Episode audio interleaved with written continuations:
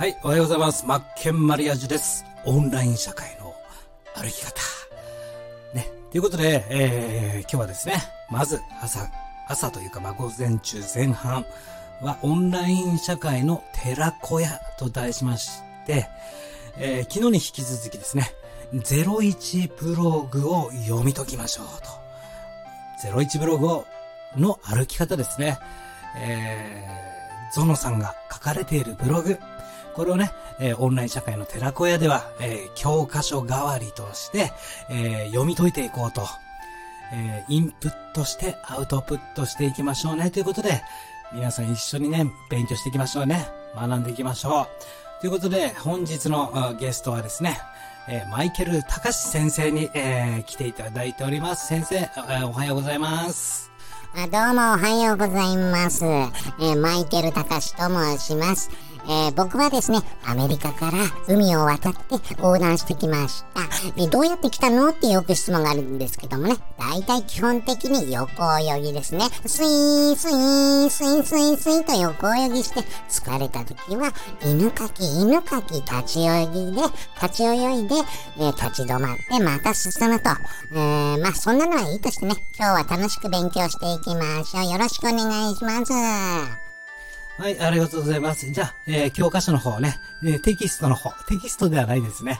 えー、こちらのあラジオ配信の方にね、え URL をね、今回ご紹介する、えブログの URL を貼っときますので、それをね、見ながら、え聞いていただくと、より、え深い学びになるんじゃないかなと思います。何が素晴らしいってね、このゾノさんのね、01ブログのゾノさんが書かれてるブログはね、えー、僕たちこの個人、えー、個人メディアを構築していきたい方、ブログ書いていきたい方とかね、そういった方向けにね、とっても適した、まあ、読みやすいブログを書いてくれると。で、見るべきところはですよ、僕の個人的なあれなんですが、まあ、使っている画像ですよね。画像をしっかり、えー、文章の構成、読みやすい設計ですね。え、この辺なんかも意識してね、見ていただくといいんじゃないかなと、え、思います。シンプルな上に学びの深い、え読みやすいブログとなってますんで、よかったらね、一緒に、え教科書代わりにして読み進めていきましょう。ということでですね、早速ですが、え本題の方に入っていきたいと思います。え本日のね、書かれたテーマはですね、ブログ以外の発信で、開花の道もあり、ね、本質、発信をやめないこと。ね、大事なことは発信をやめないことだよというタイトルでございますね。すなわち、まあ、キーワードとしましては、ブログ以外の発信っていうところでしょうね。えー、ということで、えー、読み進めていきましょう。こういった方のセリフですね。こういった悩みを抱えてる向け。その人がどういったセリフを言ってるか。ということでね、ここはちょっと先生、えー、読んでいただけますかはい、わかりました。読ませていただきますね。えー、じゃあですね、ブログ以外の発信に目移りしている人のセリフです。ブログに興味を持って、ウェブベジ、ウェブビジネスに挑戦したけど、いろんな発信手段があって、目移りしやすいんです。肝心なブログの運営に本腰が入りません。こんなもやもやどうしたらいいのでしょうか？はい、ありがとうございます。えー、そうですね。ブログ以外の発信に目移りしている人ですよね。えー、やってみたいなと。まあ、ブログ始めてみたいなと。だけど、いざやってみたらブログが続かないとかね。本当の一番大事なブログ運営に本腰が入らない。こういった時、えー、どうされてますかっていう悩みですね。ということで読み進めていきます。えー、このような、今みたいな質問に回答していきますと。で、本記事の内容なんですが、大きく分けて2つに分かれております。え先生、ちょっとここもね、大事なんで読んでいただけますか？はいはーい。えー、じゃあ2つ言いますね。本記事の内容です。えブログ以外の発信で開花の道もあり、心を楽にしよう。これが1つ目です。もう1つは、ブログ以外の発信に目移りしても用意すべき3つっていうことですね。はい、ありがとうございます。えブログ以外の発信でもやれるよと、心を楽にしましょう。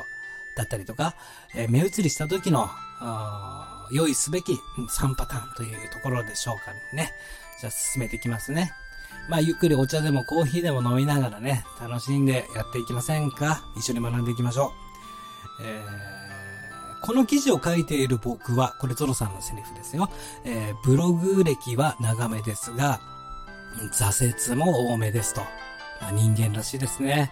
えー2019年6月に、えー過去のブログを抹消して、えー当ブログを立ち上げました。えー、そうなんですね、ゾノさん。長いけど挫折も多いって人間らしいですね。抹消したの ?2019 年に？えー、もったいない。えー、情報発信歴は2012年からなので、えそこそこ、そう、それは長いですね。今2020年ですから、約8年間こう、情報発信を続けてこられたと。素晴らしいですね。ですが、失敗してきたことの方が多いので、そのあたりをシェアしていく記事にします。ありがたいですね。ということで、H2、先ほど言いました。ね、本題に入っていきましょうね。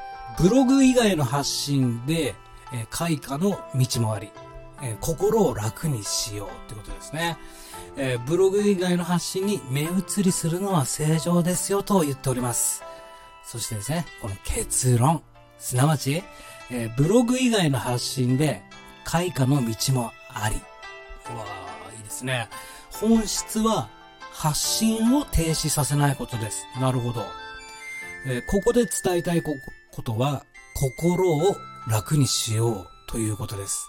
えーブログを書かないと、と焦るよりも、自分に最適な発信スタイルは何か。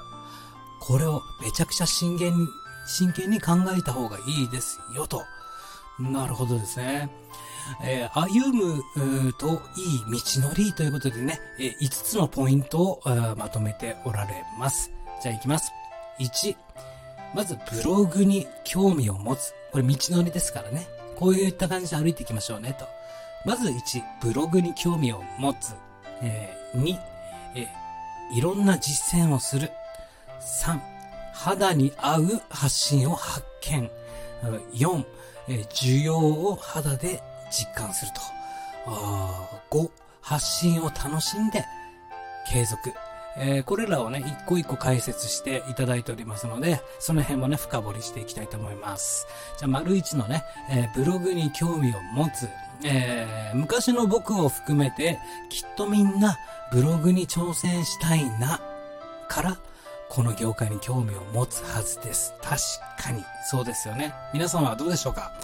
えー情報発信したいなとか、えー何かね、インターネットでね、ビジネスを展開していきたいなと思った時、やはりブログなんか、まあ僕の場合だったら物販がスタートだったんですが、まあもちろん最初はね、アフィリエイトブログというのも始めました。皆さんもそうなんじゃないですか？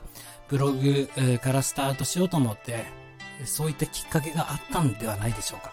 じゃあ、えー読み進めますね。えーでも、挑戦してみて、えー自分にそんな、そんなに合ってないかも、となえることもあるのがブログですと。確かにね。先生、そうですよね。あー、僕もそうですね。えー、自分にね、やってみたはいいが、ね、やっぱりね、ビジネスを始めるにあたって、やっぱブログ書かなきゃダメだなやばい、ブログが必要。よし、自分だったらできるんじゃないかな。ね、喋るのも好きだし、文字も書くのもわりかし嫌いじゃない。けどね、いざやってみたら、あれ？あれ？れあれ？れなんかおかしくないっすか？自分みたいなね、状況になりましたよ。ああ、そうでしたか。わかります。みんな同じですね。えーということで読み進めます。結論。ブログはマストです。かっこいいですね。ブログはマストですと。えーウェブメディアを、えー総合的に考えると、結論、ブログは必須で必要です。っていうことですね。え理由は自分自身の母艦になるメディアだからですと。そうですね。しかし、自分の特性を理解することも重要です。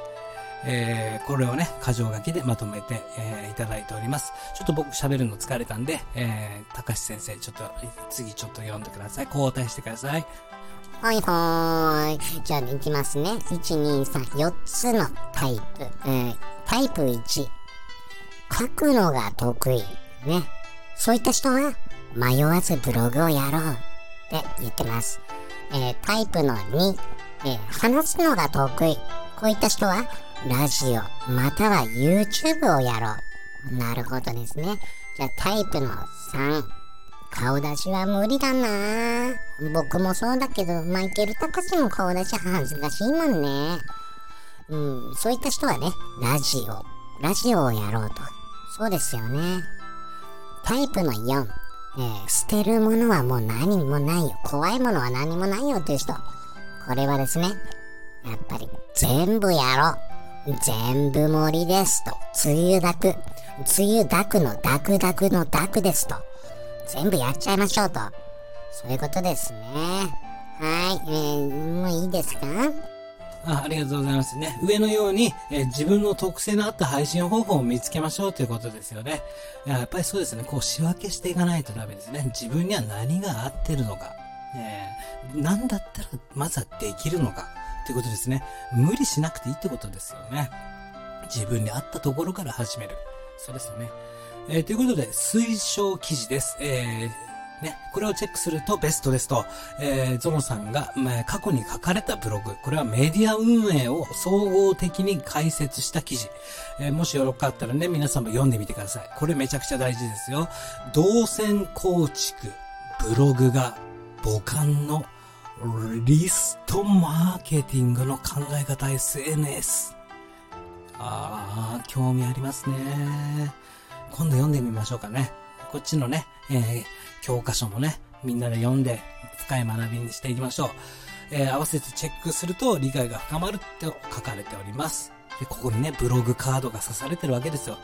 このね、今みんな、皆さん見られてます？ブログ。このね、シンプルな時にね、いきなりブログカードが出るって押したくなるんですよね、これね。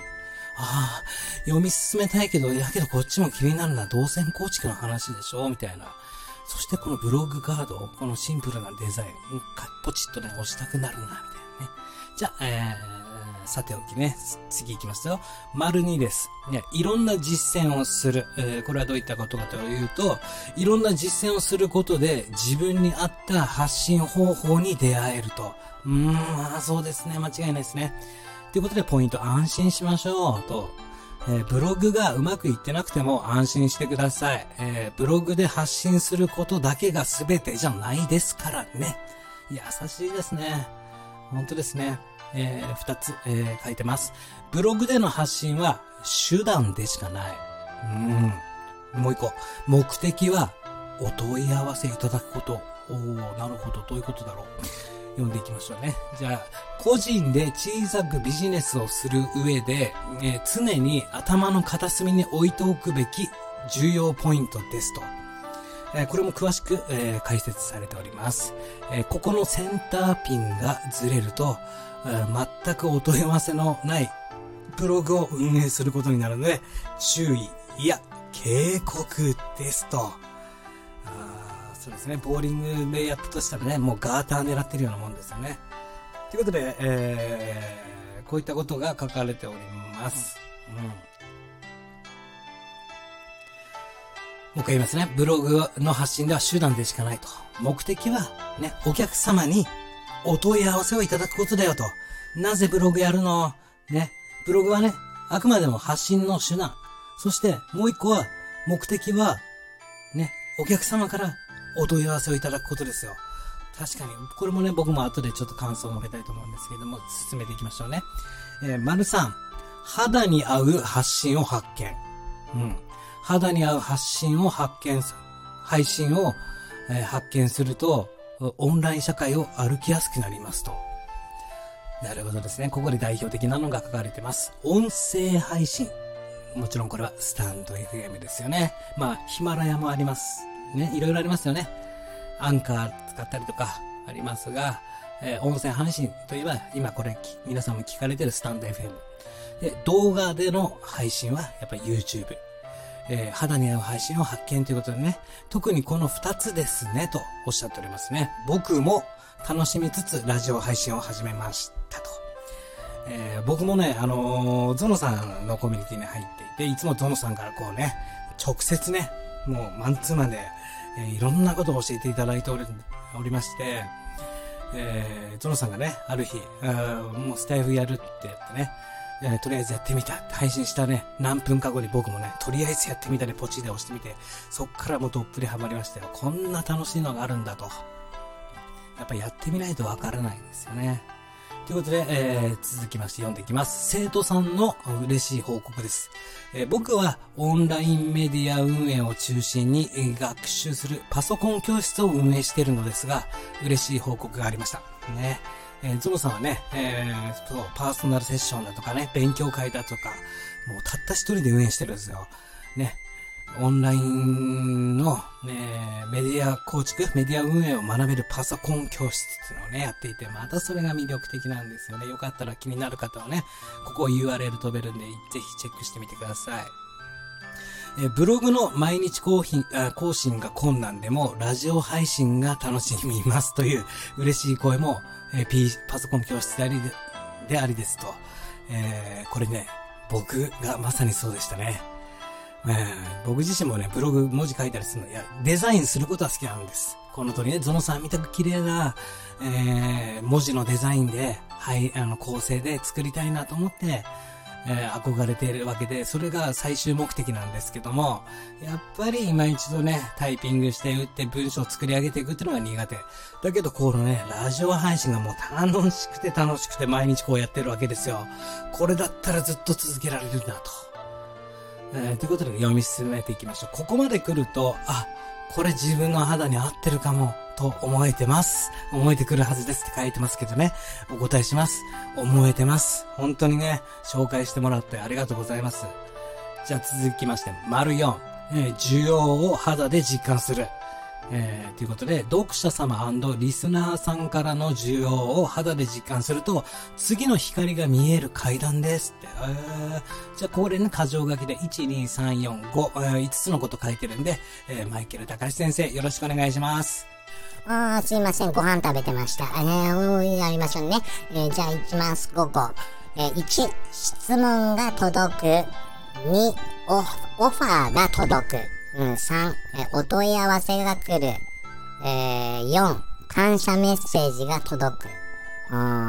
で、5、商品サービスが売れる。あー、なるほど。もう一回いいね。えー、質問が届く。次、オファーが届く。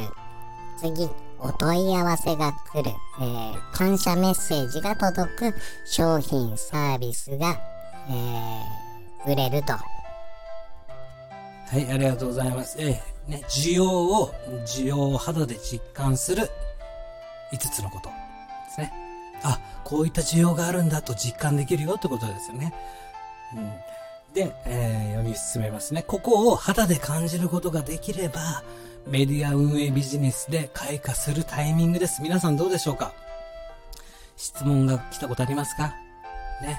これ依頼されたオファーとか来たことありますか？これはどうなってますか？ってお問い合わせ来たことありますか？ありがとうございますって感謝のメッセージが届いたことありますか？商品サービスが売れましたか？ね。今一度ちょっと確認してみてください。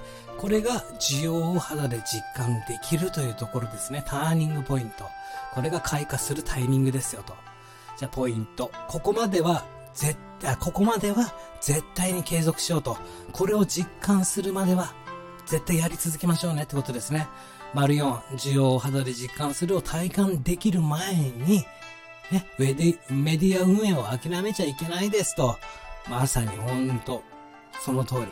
まあ人それぞれなのですが、ここまで来たら、もうちょっとなので、頑張りましょう。先生、マイケル先生、どう思います？いやー、ほんと、ゾノさん素晴らしいですね。これはね、何を言いたいかというとね、やったことがある人が、ね、やったことがある人にしかわからない言葉ですよね。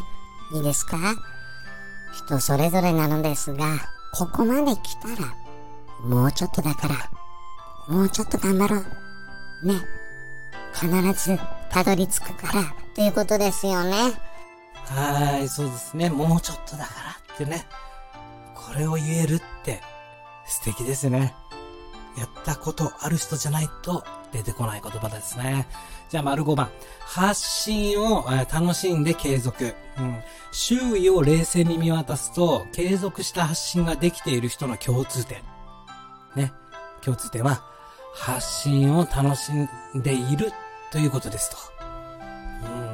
うん。います？みんなの周り、皆さんの周りにも、えー、継続した発信ができている人、いらっしゃいますか？常に。発信を楽しんでる人。じゃあこちらもね、1、2、3、4、5、5個のね、ポイントに絞られておりますね。発信を楽しんで継続。ね。先生よろしくお願いします。はーい。1、ブログの更新。います周りに楽しんでる人。これ続けてる人。ね。えー、じゃあ次。毎日のツイート。ね。やってる人います？ここで次行くよ。メルマガの配信。います周りに。インフルエンサーとか多いですよね。やっぱり結果出す人ってやっぱり、ね、最終的にメルマガって必要になってきますからね。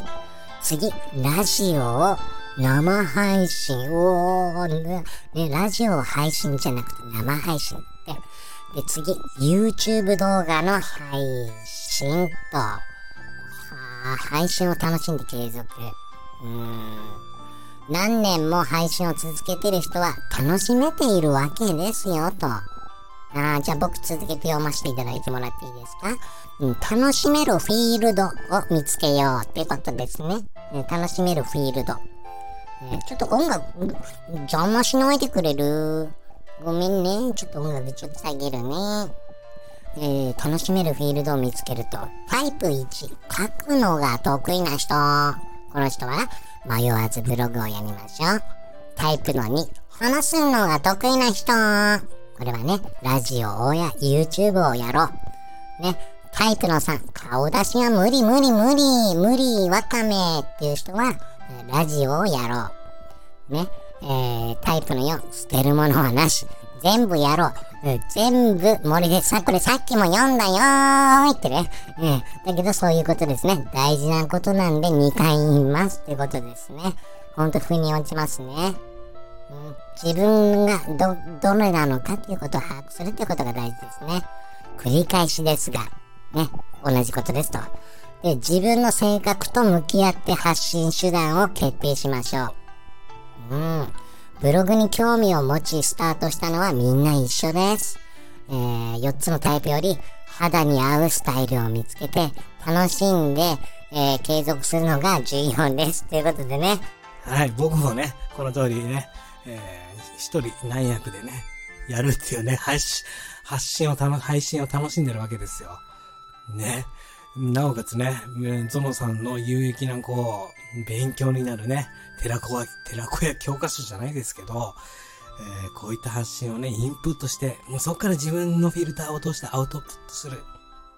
それあ、ただただね、闇雲やアウトプットするんじゃなく、そこを面白おかしくできないかと、いろいろ考えてやるわけですよ。じゃあ、えー、ね、記事の方に戻りますね。じゃあ、H2、えー、ね、見出しいきますね。ブログ以外の発信に、えー、目移りしても用意すべきページ、ページですよ、3つ。これ言ってみましょうね。ブログ以外の発信に目移りしても用意すべきページを解説ですと。えー、どんなにブログの記事が少なくても、下の3つのページは必須で用意ですと。えー、用意すべき3つのページ。皆さん何だと思いますか？じゃあ、えー、先生よろしくお願いします。はーい、いきますよ。用意すべき3つのページみんなわかる ?1、お問い合わせページ。2、リスト取得フォーム。ね。資料請求はこちらからアドレス入力してくださいというとこですね。これが用意すべき。ね。その2です。じゃその3。もちろんこれは大事な商品販売ページ。これら3つが大事ってことですよね。お問い合わせページ、リスト取得フォーム、商品販売ページ、この3つを必ず用意しましょうと。はい、いいですか？はい、ありがとうございます。えー、じゃあね、1、具体的に見ていきましょう。お問い合わせページ、うん、活用方法については、えー、以下の通りですと。えー、ラジオ配信、ね、お問い合わせページより、お問い合わせ。ね、活用方法。ラジオで発信してね、お問い合わせページっていうところよりお問い合わせ。YouTube 配信、お問い合わせページよりお問い合わせ。単純ですが、これです。間違いないですね。本当ですよね。えー架け橋っていうことですよね。うん、つながりを作るということですよね。えー、ということでポイント、質問。えー、趣味で、はい、発信ですか？仕事で発信ですが？いきなりね、ちょっとえぐい質問ですがすいませんと謝られてますね。えー、趣味で発信してますか？それともね、仕事で発信ですかと。僕は、ゾロさんですよ、これ。えー、仕事でブログをやり、仕事として発信してます。なので答えはイエスです。はあ、いや、一部に趣味もあったりしますが、メディア運営のが僕の本業です。確かに僕もこうね、面白おかしくふざけてやってますけども、最終的に目的はやっぱ仕事としてですからね。仕事として僕もやってますからね。ね。歌を歌ったりとかもするけども、ね、その中でもやっぱり仕事につなげようと思ってやってるし、もちろんこのね、在宅ワーカーの、その、例えば休日と、休日、休憩の時はどういうことしてるかっていうのをね、え、全出ししたいなと思いますし、まあ、僕自身ではありますが、普段パソコンのね、前でずっと、え、自分の仕事していても、やっぱり途中疲れるんで、そういう時に自分の好きなことをやると。じゃあオンライン社会で遊ぶったらどういうことかな？じゃあ自分の好きな歌を歌う。休憩がけらね。そしてまた仕事に戻る。そういったね、在宅ワーカーの日常を全部さらけ出そうと思って発信しておりますんでね。えー、じゃあ戻りますね、記事の方に。うん、ポイント。どんなにいい配信をしても収益にならない。おいきなりパワーワード来ましたね、えー、こんな質問をたまに受けますが、えー、全力でお問い合わせページに誘導していきましょうと。うん。今みたいな質問が来ると。どんなにいい配信をしても収益にならないって。多分、いい配信をしても収益にならない場合が、ね。もう一回言いますよ。いい配信をしても収益にならない場合は、誘導が甘すぎです。ね。ということですね。誘導が甘すぎだよってことですよ。徹底的に改善し、えー、改善し、えー、勇気を持って誘導しましょうっていうことですね。本当ですよね。で、うわさすが。見て、ぜひ見てほしい。ここで来るんですよ、ゾノさん。お問い合わせページの作り方ですと。ねえ。お問い合わせフォームの作成方法は別記事で解説してくれてるんですね。さすがゾノさん、本当に素晴らしいね。ちゃんとね、僕たちのことをね、導いてくれてます。お問い合わせページを作る、作り方ってやったことないからわからないよって方、絶対いましたよね。今このブログをね、見ていて。ちゃんとね、ゾノさんね、お問い合わせフォームをブログに設置する方法。しかもね、Google ホームとかそういったね、簡単にできる方法を教えてくれてるって。ぜひお時間ある方はここ読んでみてください。はい、じゃあ戻ります。丸にリスト取得フォーム。これもね、個人メディア運営には欠かせないというか、インターネットでね、ビジネスをしていく上で、リスト取得っていうのはね、欠かせないんですよ。ね、えじゃあ読みますね。ブログにリスト取得フォームがない人は設置しましょうと。で、メールアドレスを取得しようと。うん。で、個人がオンラインでビジネスをしていく場合に必須なのは、いきますよ。高橋先生よろしくお願いします。見込み客リストえー、つまり、メールアドレスですよってことですね。見込み客リスト、これが必要ですよと。ね。ドモホールにリンクルとか、ヤズヤもそうですけども、まずは無料でお試しって言ってね、あの時にね、じゃあもう試してみようかなって時にね、何します？住所書いたりアドレス書いたりしますよね、個人情報。じゃあ向こうに渡りますよね。どうなります？それリストがあるということで、いつでも告知できますし、ね、新、新商品出ましたどうですか？なんてね、プッシュ型、ね、押せるんですよ。自分のタイミングでやりたいときに。ね。つまりメールアドレスが必要だと。ね、ここで気をつけ、気をつけるわけじゃないですか。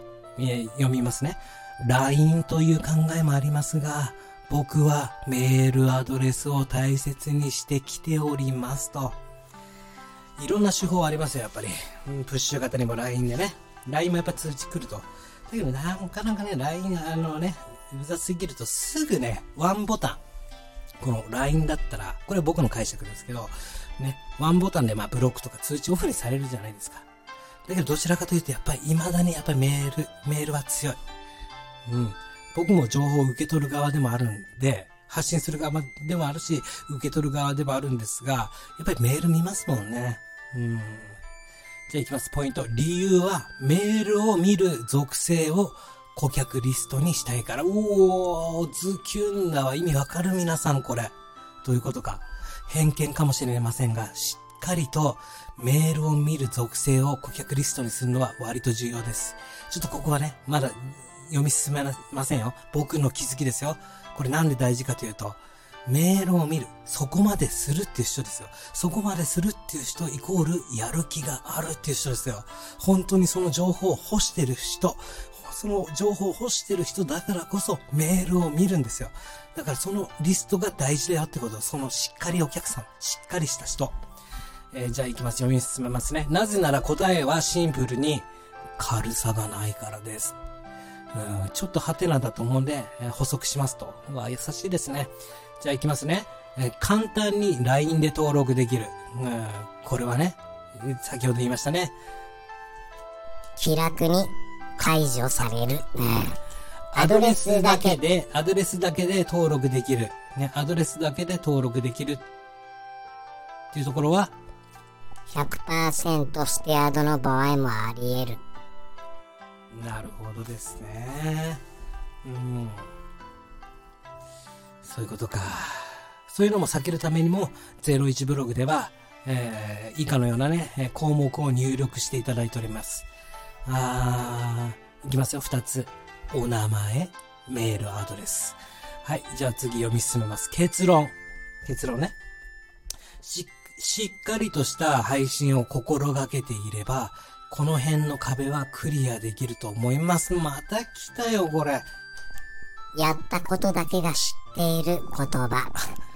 結論、しっかりとした配信を心がけていれば、この辺の壁はクリアできると思います。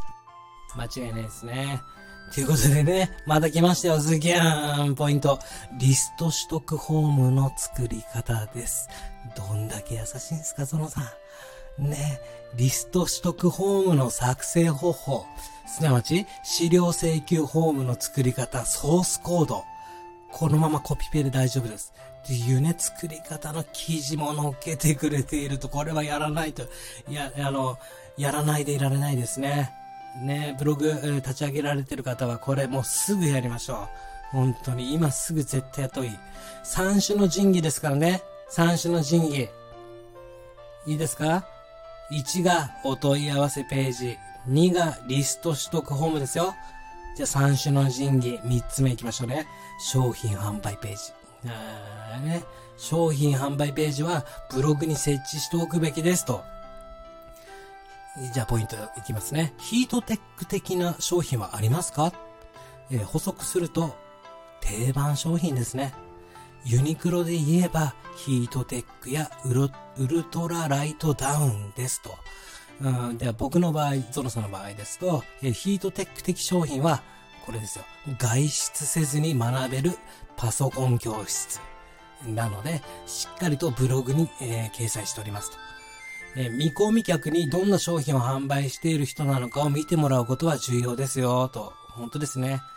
えーぜひね、ここにも書いてますね。商品ページの参考ですと。ゾノさんのパソコン教室の販売ページはこういう感じになってますと。ブログにつけてますよ。と3500円。ブログやメディア運営を学べるオンラインスクール。初心者歓迎。これはね、僕も徹底的にパクって速攻で作りました。これは僕の場合だったら物販の、物販で作ったんですよ。物販のあ外出せずに学べるオンライン教室。もうすぐ作りましたもんね。じゃあ次、えー、自分のお城を組み立てよう。お城、城ですね。ということで本記事は以上ですと。いろいろとブログ以外の発信方法に目移りするかもですが、えーブログのメリットは最強です。あじゃあ、マイケル隆先生、次の3つのポイントを読み上げてください。はい、わかりました。え、永久的にストックできる。これがね、ウェブ資産になる。これが1個目。永久的にストックできるウェブ資産になる。じゃあ2つ目。カテゴリーごとに整理できる。読者さんに優しい。これすごいわかる。読者さんにね、読みやすいようにね、設計してあげるってことですね。じゃあ3つ目。圧倒的に検索にヒットしやすい。おー、頑張ればとても幸せ。なるほど。つまり、いや、やるしかないわけですよ。腰が引けている感じでブログと向き合ってないですか？ね、やりたくない、嫌だな、ブログ書きたくないなんて思ってませんか？いろんな方法に挑戦しつつも、母艦メディアのブログは大切に構築してま、いきましょう。ということでおしまいです。パチパチパチパチパチ。パチパチパチパチパチパチパチありがとうございます先生ね。ああ、これね、実はね、今日の朝の5時半から僕もね、えー、途中まで見てたんですけども、YouTube で生ライブで、えー、この記事をね、作り上げていくところをね、ゾノさん生配信してたんですよ。だから、あ、こうやってブログ作っていくっていうのがすぐわかるんですよね。あ、こういう作り方なんだと。まあ見ていただいたらわかると思うんですが、この通りシンプルで綺麗ですよね。読みやすい。これですよ、ブログとは。ね、ちゃんとテンプレートに沿って書いてあると。ということでね、えー、こちらね、ゾノさんページに行くと、ブログの書き方テンプレート配布してるんですよ。これは手元に置いておきたいですね。うんこちらのブログ飛んでいただいたら、こちらに資料請求というのがあるんで、無料で手に入りますんでね、ゲットしといた方がいいと思いますが、よりもっとおすすめなのが、01ブログカレッジというね、無料で無料から学べるオンラインスクールがあるんですね。ね、動画、しかも動画講義で学べるとね、自分のペースで動画を進めていけるんですよ。順番に。ね、次はこうしましょう。こうしましょう。こうしましょう。っていう順番に学んでいける01ブログカレッジっていうのがあるんで、それも URL 貼っときますから、よかったら見てみてください。いかがでしたか？えー、今日のテラオンライン社会の寺子屋。ね、えー、教科書代わりにね、01ブログを読み解こうということで、えー、今日のテーマはね、えー、何？えー、すぐ忘れちゃったけど、え、もう一回言いますよ。ブログ以外の発信で開花の道もあるよと。発信をとにかく止めないこと。え、まとめますと、要は自分のやりやすいところをまず把握しましょうと。そして大事なのはね、3つですよ。お問い合わせページ、商品販売ページ、そしてリストしとく。そしてこの記事の通り進めていくとそれがすぐ叶うと。今すぐでもね、やっちゃいましょう。ということで、えー、マイケル隆先生、ありがとうございました。はい、どうもありがとうございました。また呼んでもらえますか？どうですか？皆さん、また一緒に学んでいきましょうね。ありがとうございました。はい、どうもありがとうございました。ということでね、えー、僕も今日はこれから、えー、まずはね、僕はね、えー、何をするかというと、オーディオインターフェース、これをパソコンにちゃんと繋いでね、えー、エフェクトですね。リバーブ。ね、エコーって言っちゃダメですよ。リバーブとディレイ。ここのね、数値をいじって、ディレイっていうのはね、ディレイ、ディレイ、ディレイ、ディレイ、ディレイ。こんにちは、こんにちは、こんにちは、こんにちは。ですよ。これディレイね。このディレイのその距離、えー、何秒で反反響するかとかっていう設定したりとか、リバーブ、リバーブ、リバーブ、リバーブ、みたいな、この空間、うん、残響ってやつですね。その幅だったり調整したり、数値をね、ちょっといじって設定していこうかななんて思います。その後ね、僕もね、今、あの、声から学べるオンライン集客って、声、声から始める。要はラジオとかから始める。うん、逆に僕みたいな、ブログ書くのがちょっと苦手だよっていう人が、じゃあラジオ配信とか通して自分の商品を売っていきましょうっていう、そのカレッジサイト、動画で学べるね、サイトを構築しておりまして、それの資料を今作ってます。えー、それの作業現場のね、えー、生のリアルなスモールビジネスの現場をご紹介していこうかなと思いますんで、今日も一日よろしくお願いします。ということで、オンライン社会の歩き方、今日も一日、やっちゃるべ